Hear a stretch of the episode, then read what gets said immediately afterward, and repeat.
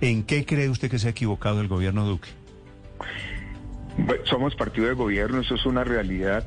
Por ejemplo, yo siempre dije que en el caso de cuando hubo este tema del paro en el, en, el 28 de abril, lo que se desató en Buenaventura, me parece, yo hubiera militarizado el puerto de Buenaventura. Me parece que eso fue lo más delicado que ocurrió porque durante 35 días se cortó la cadena de suministro en Colombia. Eso no había ocurrido nunca.